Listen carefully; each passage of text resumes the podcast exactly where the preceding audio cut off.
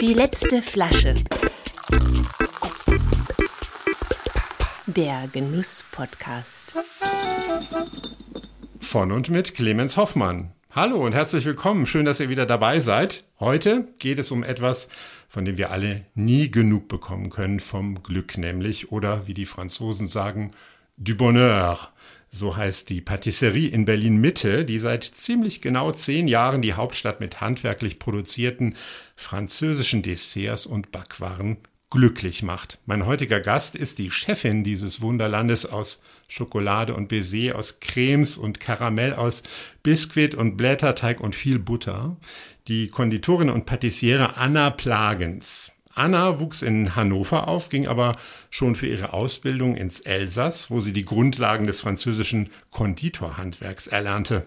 Nach Gesellinnenjahren in Wien im Luxushotel Palais Coburg und in der Konditorei Demel erhielt sie eine Anstellung in Paris bei Star Patissier Pierre Hermé.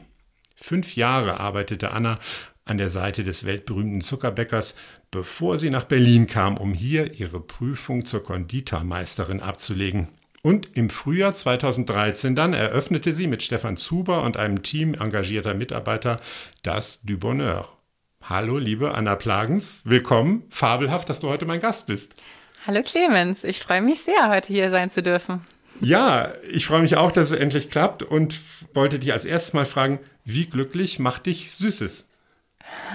das ist eine gute Frage. Ist auch total schön, wie du das zusammengefasst hast, weil das genau die Zielsetzung irgendwie beschreibt, die wir ähm, uns am Anfang äh, gesetzt haben.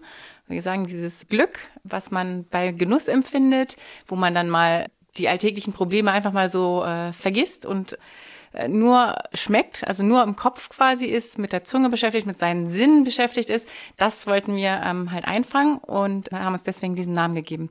Dementsprechend, also süß ist natürlich der erste Geschmack, den wir als äh, Menschen irgendwo kriegen. Das ist ein Zeichen für äh, gutes, bekömmliches, bekömmliche Nahrung, weil früher äh, waren bittere Sachen meist auch giftig. Mhm. Und dementsprechend ja, von der Muttermilch geprägt, ist das ein Geschmack, der uns durchaus glücklich macht. Aber also ich möchte sagen, es hat mit dem Süßen zu tun, nicht unbedingt mit dem Zucker. Das ist äh, Zucker ist der böse Widerpart. Werden wir sicher gleich noch weiter vertiefen, aber vorher natürlich an dich die Frage aller Fragen bei die letzte Flasche. Was für eine Flasche, was für eine letzte Flasche hast du mitgebracht und welche Geschichte ist damit verbunden?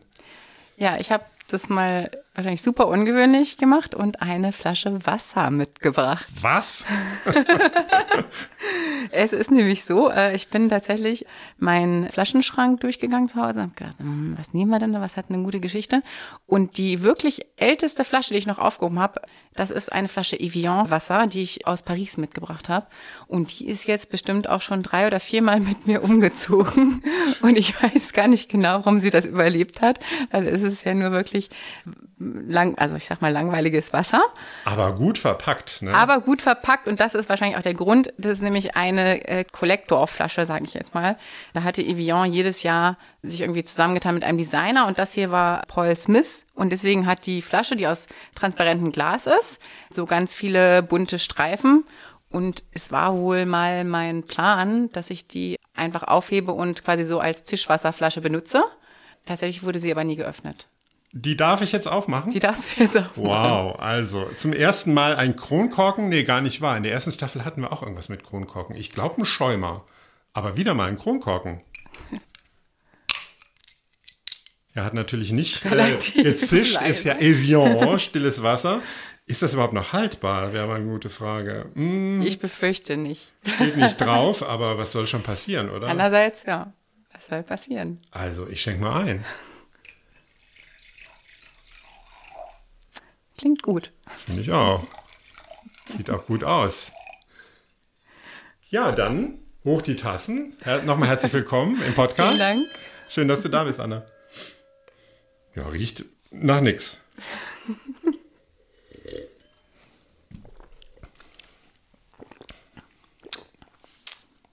Na, was sagst du? Schmeckt noch, oder? Ich, ich weiß nicht, schmeckt es jetzt alt? Kann Wasser alt schmecken?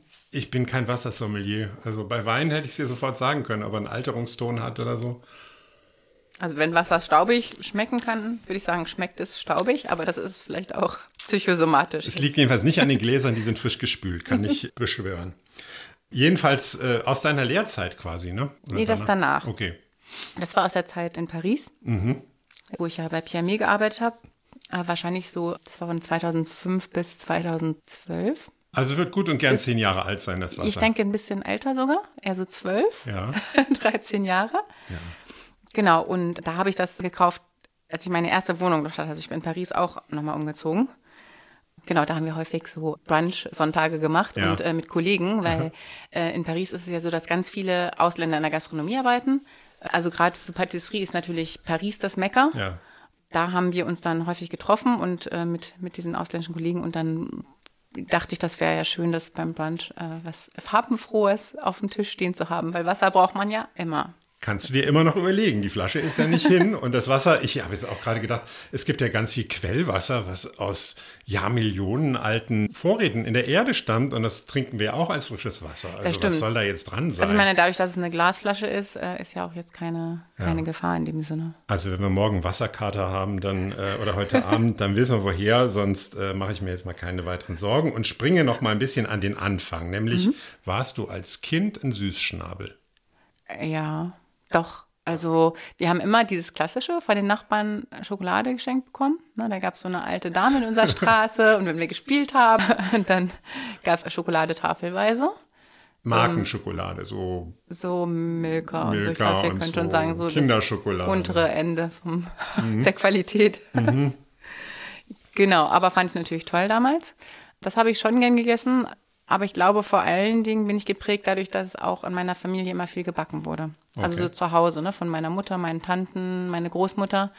Da gab es immer selbstgebackenen Kuchen zu allen Geburtstagen und auch zwischendrin zum Kaffeeklatsch. Und so Lieblingskuchen oder wird da so mit der Saison gebacken und so durch die Jahreszeiten so? Nee, also tatsächlich hat meine Oma so einen Kirsch-Nusskugelhupf gemacht. Der war besonders gut, aber den konnte halt auch nur sie, weil ihr Ofen irgendwie so eine spezielle Backeigenschaft hatte. Der war so immer fast verbrannt, so knapp davor mhm. und hat dann so eine ganz dünne Zuckergussschicht. Der war immer so mega saftig, das also so ein, so ein, Klass, das ist so ein klassischer Google-Hupf, das war sensationell. Also ich habe das Rezept gehabt, ich habe versucht nachzubacken, aber ihr habt das nie genauso hingekriegt, wie es bei der Oma geschmeckt hat, wie das immer so ist. Ne? Ja. Nur Oma kann's. Und der Ofen ist weg und die Oma genau. wahrscheinlich die auch. Die Oma ist leider auch inzwischen verstorben. Traurig, ja. ja. Wie kam denn dann der Entschluss daraus, einen Beruf zu machen? Wer hat dich da ermutigt? Das hat sich so verselbstständigt, sage ich mal. Also ich habe hm. während der Schulzeit schon immer, statt zu lernen, lieber zu Hause gebacken. Habe meine Familie da teilweise in Wahnsinn getrieben, wenn ich dann noch nachts irgendwelche Schokolade zerschlagen habe, lautstark in der Küche. Die haben sich dann zwar nachher gefreut, dass es kosten durfte, aber irgendwie war ihnen ihr Nachtschlaf doch auch ganz wichtig. Da hat sich das für andere, glaube ich, viel mehr als für mich schon abgezeichnet, weil ich war sehr vielfältig interessiert und habe dann ganz klassisch nach dem Abi so eine Plus-Minus-Liste gemacht mit meinen vielen Interessen mhm. und habe dann gedacht, ja, ach, dann mache ich halt erstmal eine Konditorausbildung und das sind ja nur zwei bis drei Jahre. Könnte man immer noch was anderes machen? Genau, falls das gefällt, das ne? nicht ist, dann kann ich immer noch studieren. Ist lustig, ich hatte eine Klassenkameradin, die nach ihrem Super Abi so einen ähnlichen Weg eingeschlagen hat wie du und aus der auch eine sehr erfolgreiche Patissiere geworden ist. Grüße gegen raus an äh, Alexandra, wenn sie das hört. Aber was musste die sich alles vorher anhören? Zum Beispiel von unserer Physiklehrerin, das weiß ich noch genauso, dieses, du verschwendest dein Talent, du gehörst an die Uni. Die Eltern von der Alexandra waren auch Uni-Professoren, also der Vater war Professor, die Mutter oh. Lehrerin. Wie war das bei dir? Gab es da Widerstand, dass du so ins Handwerk willst? Also es gab schon ein bisschen Unverständnis, wo wir gesagt haben, warum hast du da jetzt Abi gemacht? Ja. Und ich war aber da eigentlich schon sehr selbstbewusst in meinen Entscheidungen und habe halt gesagt, na, man kann eigentlich nur in dem gut werden, was einem Spaß macht. Deswegen probiere ich jetzt diesen Weg für mich aus. Und dann hatte ich natürlich noch, sag ich mal, den Zusatz-Joker, dass ich nach Frankreich gegangen bin zu meiner Ausbildung, also ins Elsass. Da konnte ich dann immer sagen, ja, und wenn es das jetzt nicht war, dann habe ich in zwei Jahren die Sprache perfektioniert und kann das auch für alles andere nutzen. Und da hat dann keiner mehr was gesagt. Welche Erinnerung verbindest du denn mit dieser Zeit, gerade auch mit dem Elsass? Was kommt dir da so in den Sinn, wenn du da so an die Zeit denkst? Also tatsächlich in die Zeit fällt der 11. September. Also ich erinnere mich, wie ich in der Backstube stand und so ein Vertreter reinkam und davon erzählt hatte. und ich das erst gar nicht zuordnen ja. konnte, weil ich keinen Fernseher hatte und ähm, da in meiner kleinen Wohnung irgendwie so wohnte, fernab von äh, Informationen, sage ich mal. Das denke ich, also das ist mhm. auf jeden Fall fest, aber ähm, sonst am ans Elsass denke ich eigentlich immer, wie wenn man, wenn man ranfährt von, also Norddeutschland kommt, also mhm. also ich ne, aus Hannover kommt, Richtung Süden über Freiburg, mhm. dann sieht man ja äh, die, den Schwarzwald und dann die Vogesen, das geht ja so ineinander über. Und das ist ein wahnsinnig schönes Panorama. Also je nach äh, Tageszeit äh, fällt das Licht da unterschiedlich und diese äh, kleinen Berge, die sich ja richtig so aufstauchen, sage ich mal, ähm, wie man das im Erdkundeunterricht auch so schön lernt, ähm, genau, die, die dann so unterschiedliche Farben annehmen. Das ist, ähm, das ist wunderschön. Und auch mehr Relief als in Norddeutschland, ne? Deutlich mehr. Ja, auf unten. jeden Fall. auf jeden Fall. Und auch schön halt mit den, also da sind ja die ganzen Weinberge, die sich da so ranschmiegen. Mhm. Ähm, also ich bin da viel irgendwie auch draußen gewesen und mhm. ähm, spazieren gegangen. Also mhm. wandern würde ich es jetzt nicht nennen. Das ist der Grand ja der größte Berg. Aber landschaftlich ist das wunderschön. Wir hatten jetzt vor kurzem ja diesen Skandal um Herrn Jürgens und wo es nochmal darum ging, was in der Sterneküche so äh, passiert, mit, auch mit, mit Leuten, die da arbeiten müssen, ausgebildet mhm. werden. Du hast auch Gastronomie-Ausbildung gemacht. War das für dich eine safe Umgebung oder hast du ähnliche äh, Sachen äh, erlebt oder davon gehört oder? Es gibt ja diesen Spruch, Lehrjahre sind keine Herrenjahre. Ich wollte ihn nicht ne? bringen, weil der so abgedroschen ist. Der ist abgedroschen, aber der ist trotzdem sehr wahr. Ich bin ja aufgewachsen als Abiturientin, die sich überall zu irgendwie eine Meinung bilden sollte und die auch immer lautstark geäußert hat. Und in der Ausbildung habe ich dann gelernt, meine Klappe zu halten. Was man so sagen. Ich habe keine äh, physischen Drohungen oder irgendwas bekommen, was natürlich verbreitet ist. Also in der Patisserie ist das, glaube ich, viel weniger als in der Küche für mich war mehr so die Herausforderung, ich meine, ich war in einem Land, dessen Sprache nicht meine Muttersprache war und ich bin da alleine hingezogen das war alles schon ziemlich mutig, auch so im Nachhinein gesehen. In dem Moment war ich mir dessen, glaube ich, gar nicht so bewusst, dass ich da wirklich, ich bin da hingefahren, habe mir in Freiburg, glaube ich, ein Auto gemietet. Der öffentliche Verkehrs, äh, Nahverkehr ist daher nicht so ausgebaut. Bin da hingefahren, ich hatte zwei Unternehmen mir rausgesucht über die Website vom französischen Arbeitsamt, habe mir das angeguckt, habe mich vorgestellt, habe gesagt, hallo, hier bin ich, wie schaut's aus? Und einer schien mir sympathischer, zu dem bin ich dann gegangen und hatte zum Glück auch eine ganz gute Wahl in Sachen Qualität erwischt, weil die wirklich für so einen Familienbetrieb eine herausragend tolle Qualität gearbeitet haben. Das nächste Mal hatte ich mit einer Freundin wieder das Auto gepackt und hab, ja, bin da hingefahren, hatte mir irgendwie eine Wohnung auch, weiß ich gar nicht mehr, wie ich, wie ich da rangekommen bin, also in einem Ort eine Wohnung gefunden, bin da hingezogen, hatte ein bisschen Geld gespart vor durch so Sommerjobs, was mir das irgendwie finanziert hat weil man verdient ja nun auch nicht viel in der mhm. Ausbildung. Mhm. Ja, habe das einfach äh, angegangen und das muss ich sagen, das war sehr mutig. Und es, manchmal gab es da einfach Momente, wo ich mich dann nicht so gut äh, mitteilen konnte oder wo ich das Gefühl hatte, die anderen erzählen was und ich habe es nicht verstanden. Also fühlt man sich so außen vor, weiß nicht, ob die nicht vielleicht auch über einen selbst irgendwie erzählen, was man ja gerade nicht versteht. Genau, da hatte ich schon Momente, wo ich mich einsam gefühlt habe und mhm. wo ich auch mit der Entscheidung natürlich gehadert habe mhm. oder irgendwie verletzt war, weil irgendwas nicht wertgeschätzt wurde oder die sich einfach auch nicht über die Maße um mich gekümmert haben. Mhm. Also ich war halt ein ganz normaler Azubi für die. Worauf die Wert gelegt haben, ist, dass ich volljährig war zu dem Zeitpunkt, weil die tatsächlich vorher schon Probleme gehabt haben, dass sie irgendwie die jungen Leute haben zu viel arbeiten lassen. Ah. Ja.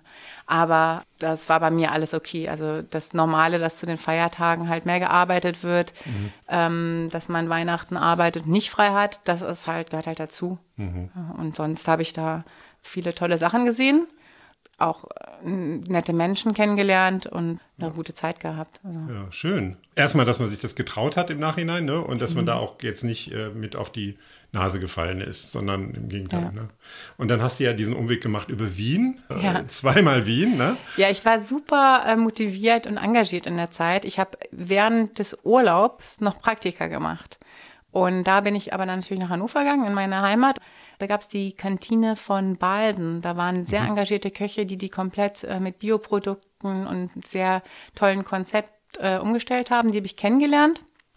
Und die wiederum hatten einen Kontakt nach Wien äh, zum Corso an der Oper, also im Hotel Bristol, das Hotel, was gegenüber von der Oper ist. Und da war damals Reinhard Gehrer, Küchenchef, der hatte auch, ich meine, zu der Zeit zwei Hauben dachte ich, ja, das könnte ich ja jetzt auch nochmal probieren, ne? weil es, mir war klar, in meinem Ausbildungsbetrieb nach zwei Jahren möchte ich nicht unbedingt bleiben. Also so, so wohl habe ich mich dann da auch nicht mhm. gefühlt. Mhm.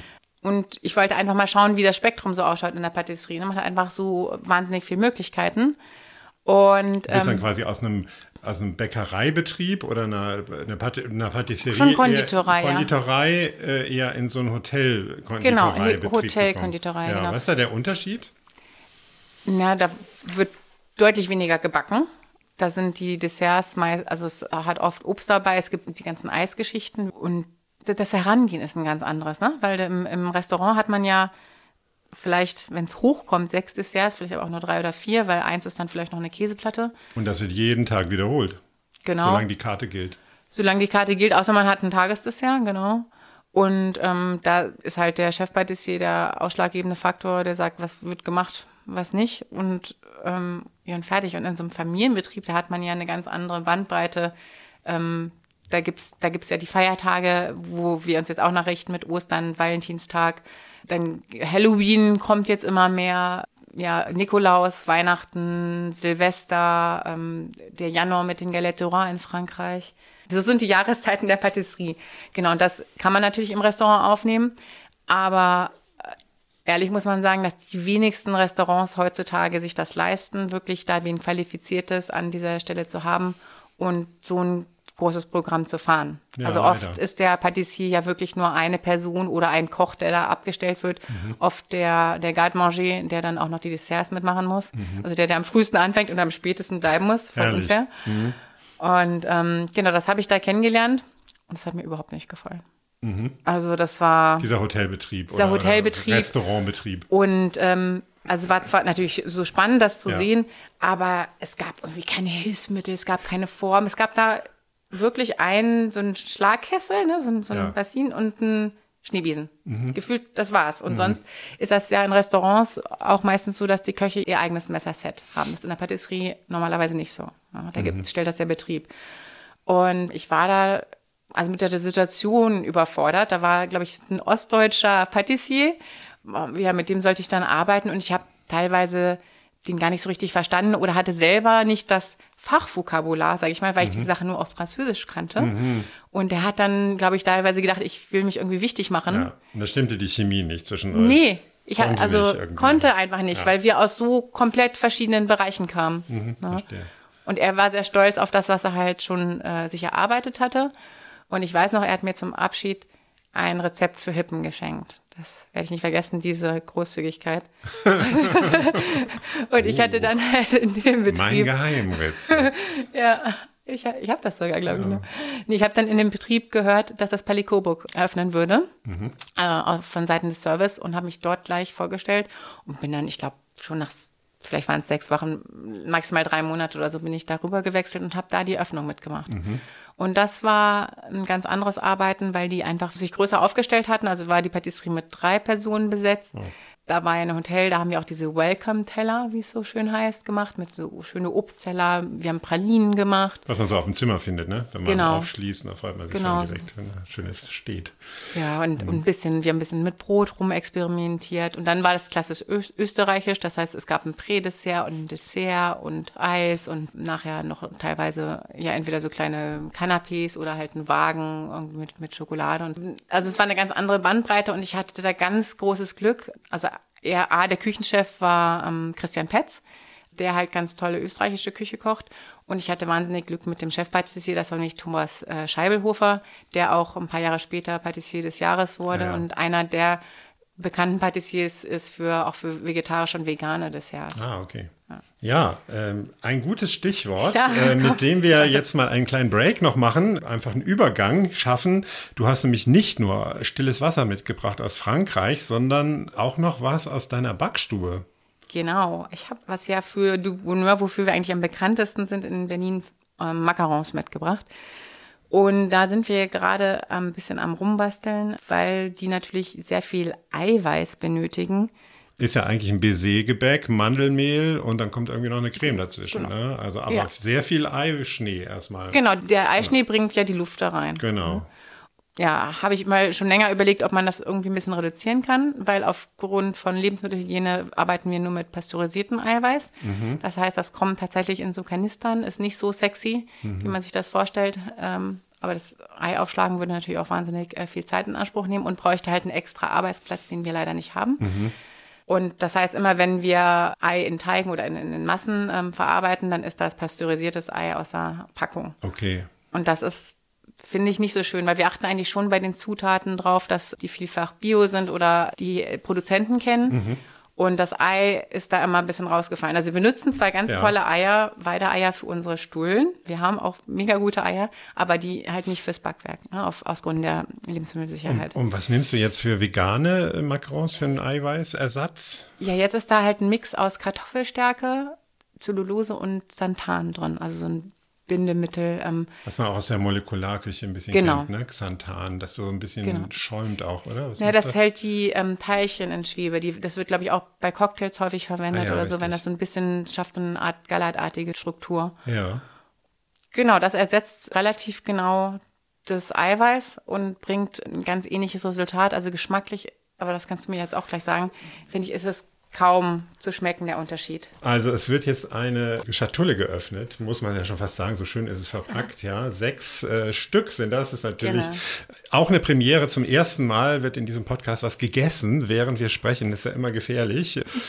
Was würdest du denn sagen, was soll man denn probieren? Es gibt verschiedene, es gibt Genau, so wir- pinke. Ne? Wir haben vier Sorten, Ja. ähm, habe ich mit, weil das sind die einzigen vier Sorten, die bisher komplett Ja. vegan sind. Und zwar ist das Kokos, Schokolade, Himbeere und Erdbeer-Rhabarber.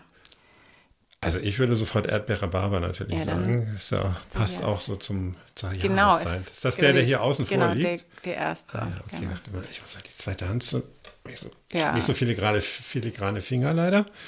Oh, bricht schon etwas in der Hand leider. So, jetzt darf ich da mal reinbeißen. Ich probiere den mal parallel mit, weil zufällig habe ich davon zwei. Ja.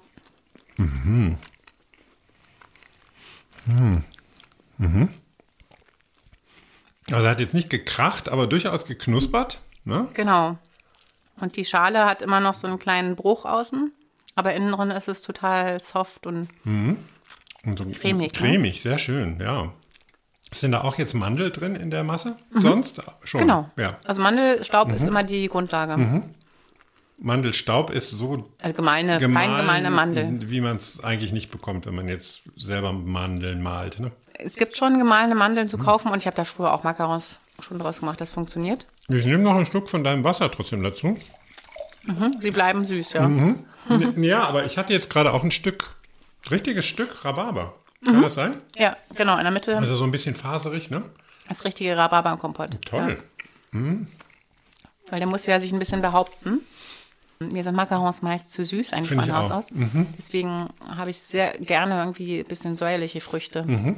die ich da verwende. Also auch schwarze Johannisbeer und sowas gehen Genau. wahrscheinlich gut. Cassis, ne? Cassis haben wir auf Mhm. jeden Fall. Also finde ich ganz toll. Ähm, das ist quasi schon mal eine Neukreation. Was inspiriert dich denn sonst bei der Entwicklung von neuen Rezepten? Also das war jetzt so ein bisschen halb der Wunsch, ne, aus dieser Eierpampe Genau. Ein Bisschen rauszukommen.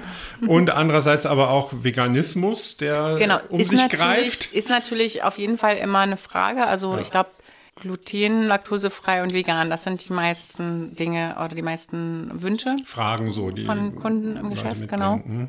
Und ähm, bei den Macarons ist es ja von dem her schon praktisch, dass sie von Natur aus äh, glutenfrei sind, ne? wenn ja nur Mandel, Mhm. Staubmehl, gemahlene Mandeln drin sind. Genau, deswegen hat sich das halt einfach angeboten und ich finde es schön, oder ich selbst verfolge jetzt keine dieser Richtung, aber ich finde es sehr schön, wenn man für jeden was anbieten kann.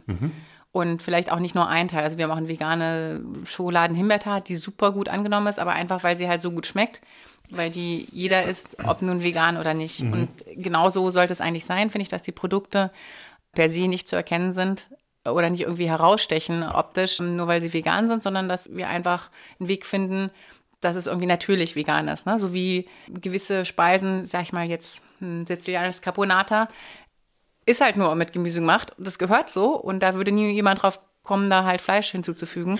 Genauso finde ich es halt auch immer absurd, irgendwelche Würste zu finden, die äh, vegan sind. Das passt für mich nicht zusammen. Entweder man möchte diesen Weg gehen und ich freue mich da über jeden, der den macht, weil es entlastet halt unsere Umwelt und als junge Mutter denke ich natürlich auch da nochmal besonders nachhaltiger.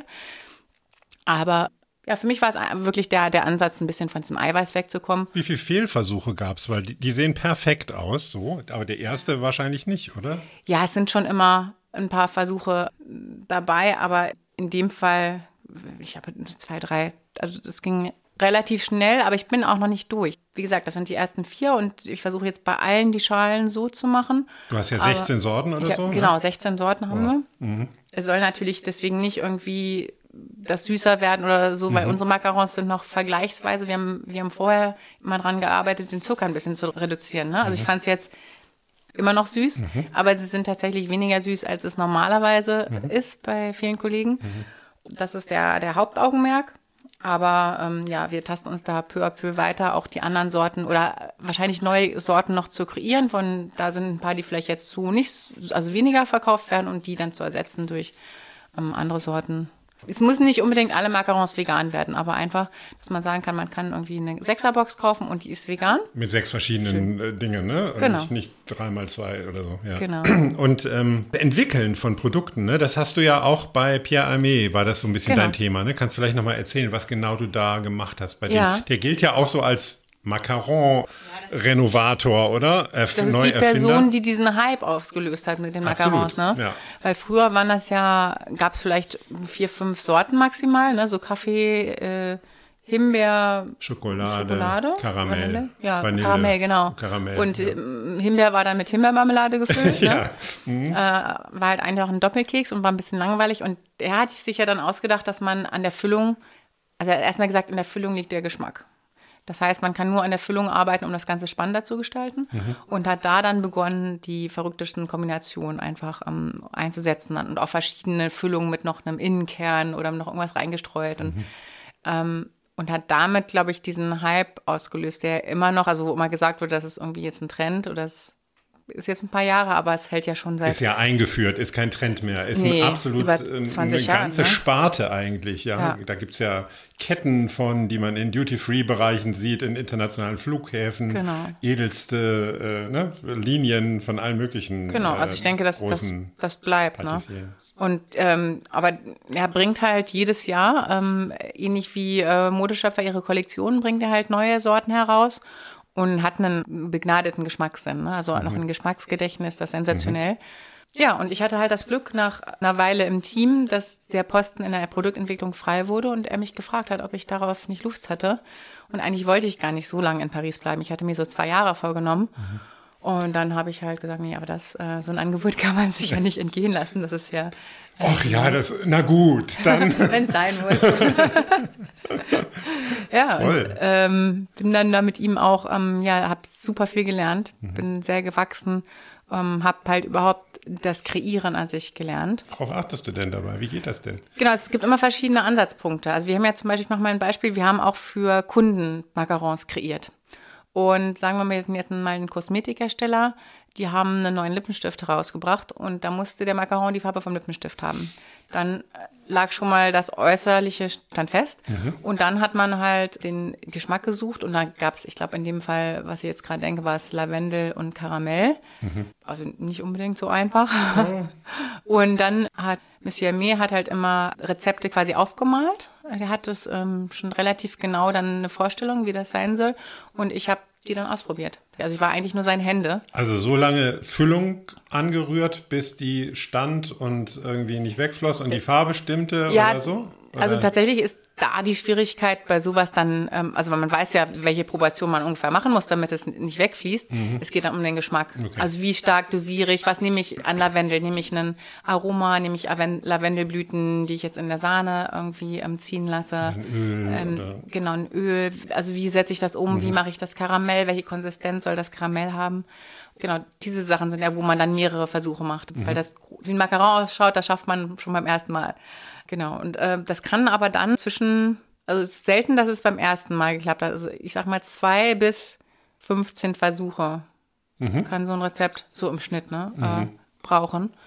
Also oft, Und ich dann glaube, testet der auch. Der, der Genau, Pierre Hermé kriegt das dann? Oder, Genau, oder- ich krieg dann eine Mappe mit verschiedenen Tests, die ich zu machen Ja. habe und dann haben wir, äh, haben wir wieder ein nächstes äh, Treffen vereinbart, wo wir das durchprobiert haben. Ja. Und dann habe ich wieder meine Erkenntnisse oder seine Erkenntnisse dann notiert und ging es weiter, bis dann zu dem Moment, wo man sagt, genau so ist es. Ja. Und dann ging es ans Rezept äh, schreiben, was auch gar nicht so schnell geht immer. Also Aber es war doch sicher eine super Schule für das, was du jetzt machst. Total, Ja, weil total. du, ne, also das, Das Einzige, also ich habe jetzt nicht so viel Zeit. Also weil damals war das ja wirklich meine einzige, also nicht meine einzige Aufgabe. Also ich habe da auch das erste Macaron-Buch. Ich hatte total Glück, das erste Macaron-Buch, was er rausgebracht hat, das habe ich ähm, gemacht. Also die ganzen Macarons für die Fotos äh, produziert und dann äh, mit dem Fotografen überlegt, wie die in Szene gesetzt werden können und da die Zutaten irgendwie besorgt und ähm, toll. das äh, genau und, und die Rezepte ähm, gelesen oder korrigiert.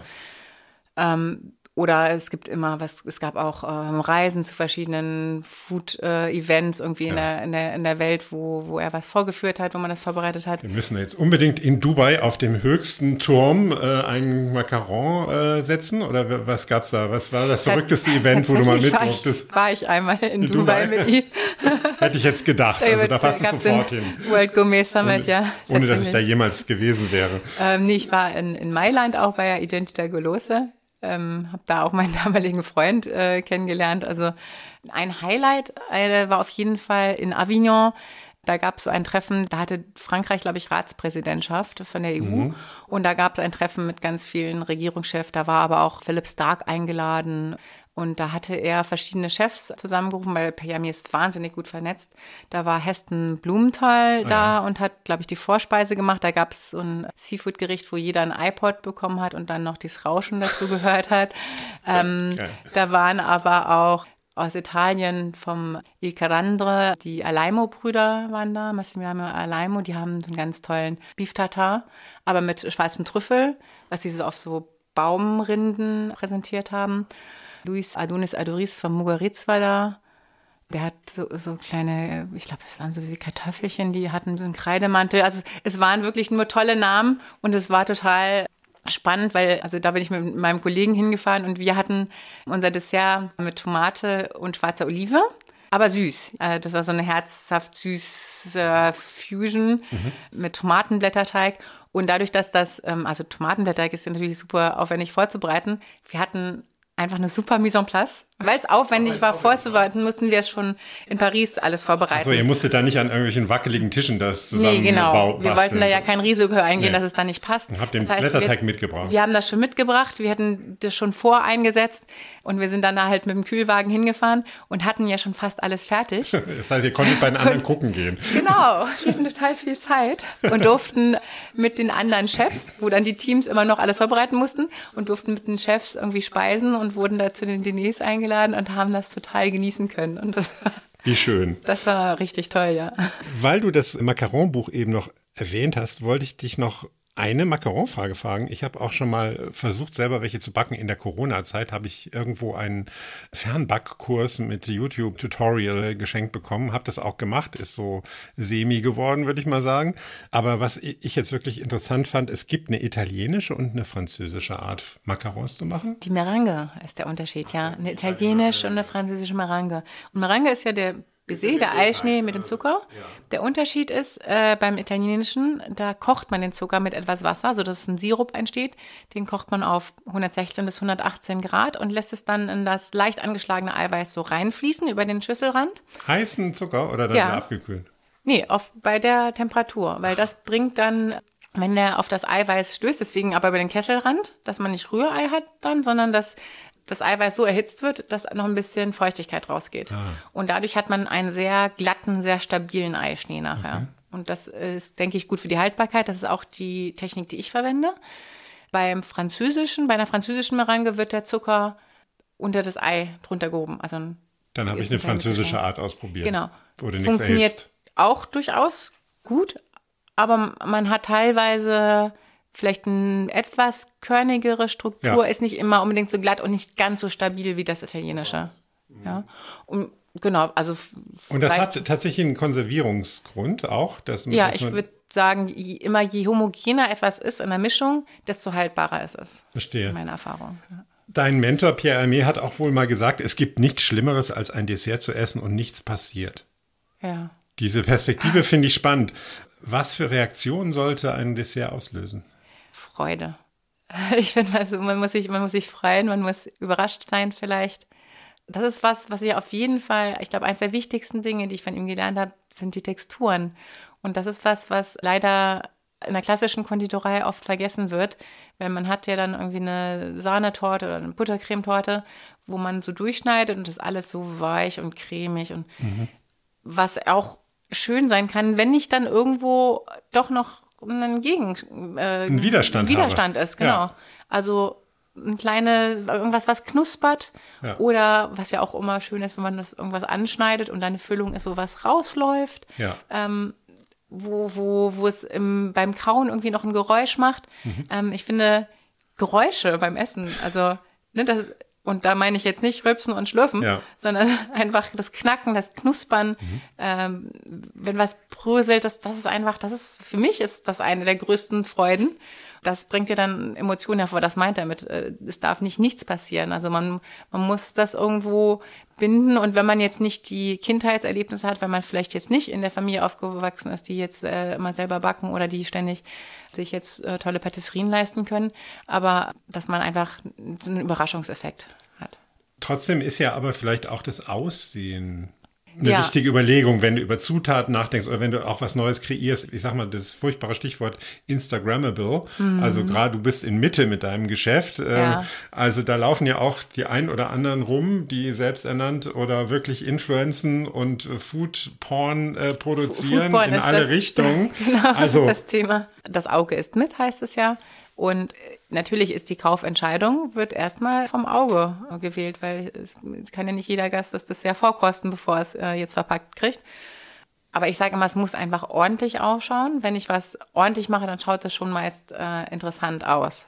Ich meine, es hat sich ein bisschen gewandelt, ne? Als wir angefangen haben vor zehn Jahren, da hatten die Leute teilweise noch so ein, ich will nicht sagen Angst, aber Respekt vor diesen Törtchen, die so eine schöne, glänzende Glasur hatte. Na, ich dachte, oh, das ist ja zu perfekt, das habt ihr nie selber gemacht. Stückdessert, ne, sagt der Fachmann. Stückdessert. Um mal dieses schöne Wert ein, Wort einzubringen. Ja, da oder? fehlt- Heißt doch so, oder? Ja, tatsächlich haben wir in, in Deutsch irgendwie nicht so das Nee. richtige Wort dafür. Aber ich Also, weiß sofort, was du meinst. So, ein so eine Tart, Ja, ein, vielleicht noch ein einzelnes so ein, Dessert so ein, für eine so ein Person. kleines Häubchen obendrauf Genau. oder einfach ein schöner Spiegel mit äh, Früchten drin oder so.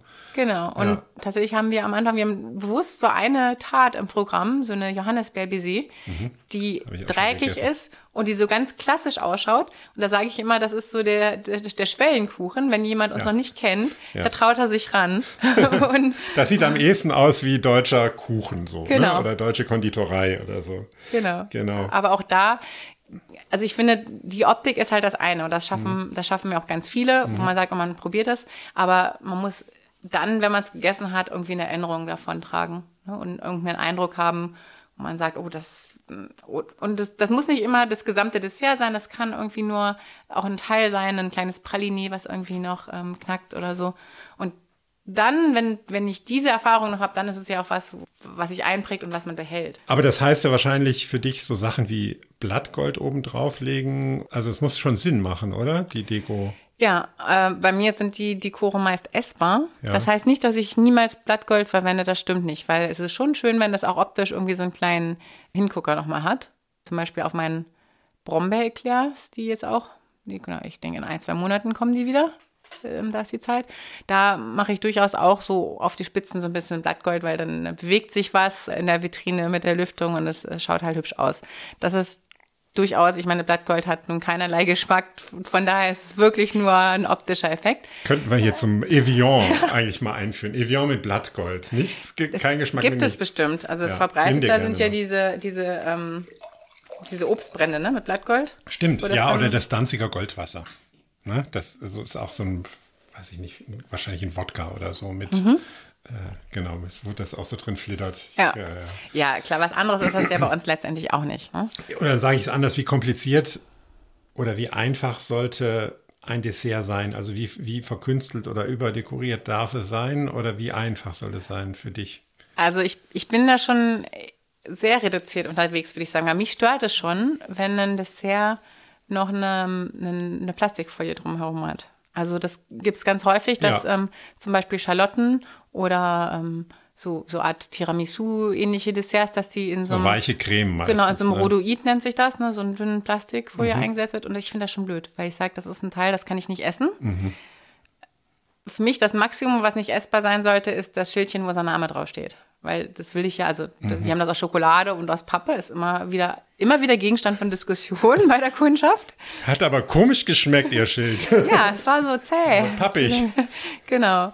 Und tatsächlich ähm, muss ich ja ein bisschen irgendwo die, die ähm, Törtchen kennzeichnen, dass es unsere sind. Und das ist natürlich schön, wenn es nicht weg, mitgegessen wird. Ähm, genau, aber das sollte, das sollte es eigentlich sein. Alles andere bis zum Untersetzer, finde ich, sollte man essen können. Und dann habe ich lieber da, sage ich mal, eine Hülle. Wenn ich eine Hülle brauche für ein Dessert, dann müsste die halt aus Schokolade sein. Aber essbar. Machst du dir eine selber. Mache ich die dann? Ja. Ja.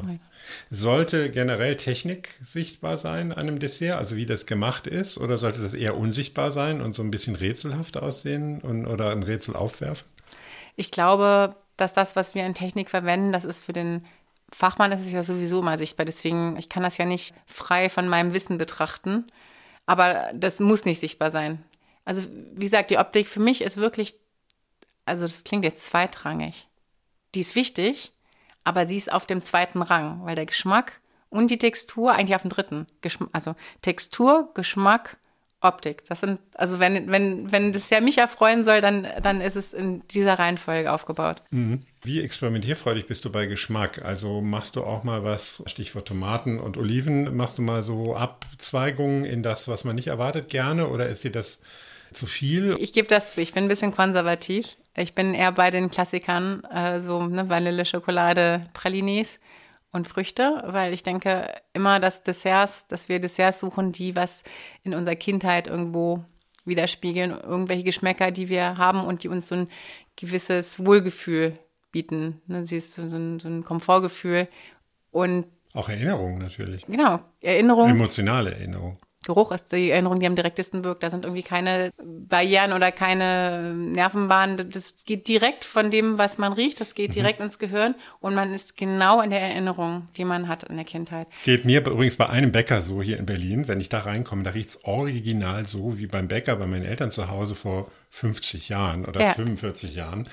Unglaublich. Also da bin ich sofort wieder in diesem Film. Das ist auch Genau. super gefährlich, weil man gibt sich dann einfach so hin und kauft alles und so, obwohl es gar nicht toll ist unbedingt, aber es riecht halt Es so. riecht so, ja. Und das, das geht mir auch so. Also ich habe das auch teilweise, wenn ich morgens in die Backstube komme und jetzt nicht in der Frühschicht arbeite, sondern halt ein bisschen später komme und ich komme in diesen Geruch, das erinnert mich auch dann zum Beispiel an den ersten Betrieb, wo ich früher mein Praktikum gemacht habe oder so. Das, das geht direkt. Aber wie sind wir? Ach so, Ja, weil wir von, sind- wir von sind der so- Experimentierfreudigkeit sind wir jetzt drauf gekommen. Ja, Genau, also von Eher daher bin ich, ich bin da, ich bin eher konservativ. Ähm, das heißt nicht, dass ich diese anderen Sachen nicht auch spannend finde und die jetzt auch probieren würde, wenn ich jetzt woanders bin. Und ich habe da natürlich bei Pierre Mier wirklich das eine oder andere gesehen, von einem Macaron mit Kaviar bis Ketchup ähm, für das Buch. Äh, den haben wir nie verkauft, aber für das Buch halt schon kreiert. Oder Foie Gras und Hagebutte. Mhm. Aber ich finde es immer schade, wenn das benutzt wird, um Aufmerksamkeit zu erregen. Ne, da will ich eher sagen, nee, die Qualität ist, ist das, was, Aufmerksamkeit erregende. Genau, das ist, das ist das, was wir zeigen wollen. Mhm. Und klar, Geschmäcker, also ich meine, ich habe auch einen Macaron mit Basilikum und Erdbeer, der sehr beliebt ist. Ne, was ja auch, sage ich jetzt mal, Basilikum eher untypisch ist, so auf der süßen Seite. Aber ich glaube, da gibt es andere Kollegen in Berlin, die da noch viel mehr machen und mit, mit Gewürzen arbeiten, als ich das jetzt tue. Also ich bin dem nicht abgeneigt, aber ich äh, fühle mich dem jetzt irgendwie nicht gezwungen, da, da was einzubringen. Wir waren jetzt beim Dessert kreieren länger. Jetzt würde ich gerne noch über Desserts genießen sprechen mit Mhm. dir. Ähm, wie beobachtest du das bei dir auch im Laden? Gibt es deutsche Vorlieben bei Desserts oder Berliner Vorlieben? Gute Frage. Was ich jetzt mal Moment sagen Du hast natürlich andererseits ein sehr internationales Publikum. Ja, total. Da, ne? Also wir haben sehr viele, ähm, also gerade sehr viel französische, äh, spanische Stammkunden Vorlieben. Hm, fällt mir sehr schwer, das so Mhm. festzumachen. Auch ähm, bei unseren Desserts ist es sehr ausgeglichen, was gekauft wird. Wir haben da, wir können vielleicht mal sagen, okay, von dem verkaufen wir gerade mal ein bisschen weniger, aber es ist sehr homogen eigentlich von den Mengen, was wir von jedem verkaufen. Deswegen kann ich da jetzt gar nicht feststellen, was jetzt ganz irgendwie berlinerisch wäre. Wüsste ich, nee, wüsste ich ehrlich gesagt nicht. Ja, beruhigend. Es muss ja auch nicht immer alles hier anders sein als woanders. Nee, das stimmt. Also ich versuche schon mal, oder ich hatte früher so ein Projekt, wo ich Macarons machen wollte, die diese klassischen deutschen Früchte benutzen. Mhm. Ich gesagt habe, französisch, tschechisch, aber deutsche Früchte. Da hatte ich dann mal einen mit Eberesche gemacht, einen mit Schlehe. Aber muss sagen, das hat sich nicht so durchgesetzt. Ich hatte dann so ein paar Kunden, die da total drauf standen. Ja, andere mussten erst mal googeln wahrscheinlich. Ne? Genau. Äh, allein, allein das zu übersetzen Ja. ins Englische. Ja. Was ist denn jetzt Wird die? Schlange noch länger bei euch. Genau, das hat sich nicht etabliert. Ja, das war dann zu exotisch, obwohl es unsere heimischen Früchte waren. Warum glaubst du, ist eigentlich dieses Glück, ja, Bonheur, für viele von uns eher eben mit Dessert verbunden als mit herzhaften Genüssen? Das hat wahrscheinlich wieder mit der Kindheit zu tun, mit diesem Belohnungsfaktor von Süßigkeiten. Das ist doch häufig so, wenn sag mal, ist ein kleines Kind fällt jetzt irgendwie hin hat sich das Knie aufgekratzt, dann ist doch so, dass er die Omi oder die Mutti sagt, ja komm, hier hast du einen Keks. Und nicht hast, hier hast du eine Bratwurst. Ja, ja, ja. Wird- also- ja. Würde ich jetzt von ausgehen, Ja. oder dieses Eisessen. Das, ich denke, das ist schon, man zelebriert zwar das Essen zusammen, indem man sich um einen Tisch herumsetzt, aber Belohnungen werden, glaube ich, häufig in unserer Kultur süß angelegt. Ja, ich finde auch zum Beispiel ein gelungenes Dessert kann ja fast alles raushauen, was der Koch vorher versemmelt hat. Ne? Das sowieso im Restaurant, ja, ganz klar. Also Weil es kann ja alles überstrahlen. Am Ende, du hast das letzte Wort als Patissier. ist so. Und umgekehrt bleiben ja auch schlechte Desserts besonders lange in Erinnerung. Bei mir jedenfalls. Ich bin da sehr nachtragend. Ja, ich bin immer so, ich überlege mal, kann ich mich erinnern an das Dessert oder nicht? Und die Erfahrung ist, dass, dass man sich oft nicht dran erinnern kann. Und dann denke ich auch nicht weiter drüber nach. Dann wird es einfach, äh, kommt es in die Vergessensschublade. Ja. Was würdest du denn sagen, was sind erinnerungswürdige Desserts? Müssen die auch ein bisschen dekadent sein zum Beispiel? Nee, müssen nicht, aber können. Ich finde, D- Desserts, ich finde, die haben so eine Sonderposition, die dürfen alles. Ja, die können, ähm, ach ja, über so eine, äh, ein, eine Erinnerung, ich habe mal für ein Restaurant, die haben sich inzwischen neu erfunden, aber habe mal ein Macaron gemacht mit Bacon und Ananas. Und das war schon, äh, dieses Bacon, also ich habe wirklich den Bacon ausgelassen, um dann das Fett auch zu verwenden für den Rasch. Die waren richtig fett, ne, weil ich gerade Speckig. Dekadenz mag, speckig, aber hatten diese Säure von der Ananas und mit Dulce-Schokolade war das, war sehr speziell, aber irgendwie auch, ja, das war, das war sowas, das hast du nicht sofort vergessen, ne? Ja, das und, äh, also war jetzt nicht, optisch war es kein Eyecatcher, aber geschmacklich war es einfach sowas, was hängen bleibt. Wie viel Genuss ist es für dich, in der Backstube zu stehen? ist immer wieder Stress, aber es ist tatsächlich vielleicht ähm, ein Problem von mir, dass ich das gar nicht so ganz loslassen kann. Ich bin nämlich unheimlich gerne in der Backstube. Dieses Schöpferische daran, also auch wenn man jetzt ein Produkt herstellt, wo das Rezept schon etabliert ist, aber das mit den eigenen Händen was machen, nachher das Resultat in den Händen halten und am besten Fall auch noch sehen, wie der Gast reinkommt, die Augen größer werden, sich darüber freut. Das ist halt ja, das ist unheimlich ähm, befriedigend. Das äh, zeigt einem halt, warum man dann um fünf aufgestanden ist oder bis nachts um zwölf irgendwie noch rumgerödelt hat. Genau, das ist sowas, das kann, das kann ich noch nicht ganz loslassen. Da bin ich noch sehr involviert. Wird aber, ja, wahrscheinlich zukünftig muss ich das irgendwie noch mehr, mehr abgeben an mein Team, um mehr Zeit für meinen Sohn zu haben. Dabei belassen wir es. Vielen Dank, liebe Anna Plagens. So toll, dass du heute da warst. Vielen Dank, Danke Clemens. für diese spannenden Einblicke in deinen Beruf. Das war eine Stunde Patisseriegenuss, fast ohne Kalorien. ne? Wenn wir jetzt den veganen Macaron mal nicht mitzählen, der hat super geschmeckt und die Flasche Wasser dazu war nun ja ein Wasser, aber ein ganz besonderes. Vielen Dank auch dafür. Ihr wollt mir Feedback mailen oder Gäste vorschlagen oder mir eure letzten Flaschen zeigen. Das könnt ihr sehr gerne machen. Am besten auf meinem Instagram-Account clemens-hoffmann. Die genaue Adresse findet ihr auch nochmal in den Show Notes. Und wie immer, wenn es euch gefallen hat, erzählt es gerne weiter und abonniert den Podcast. Das war's. Bis in zwei Wochen. Macht's gut und bis dahin.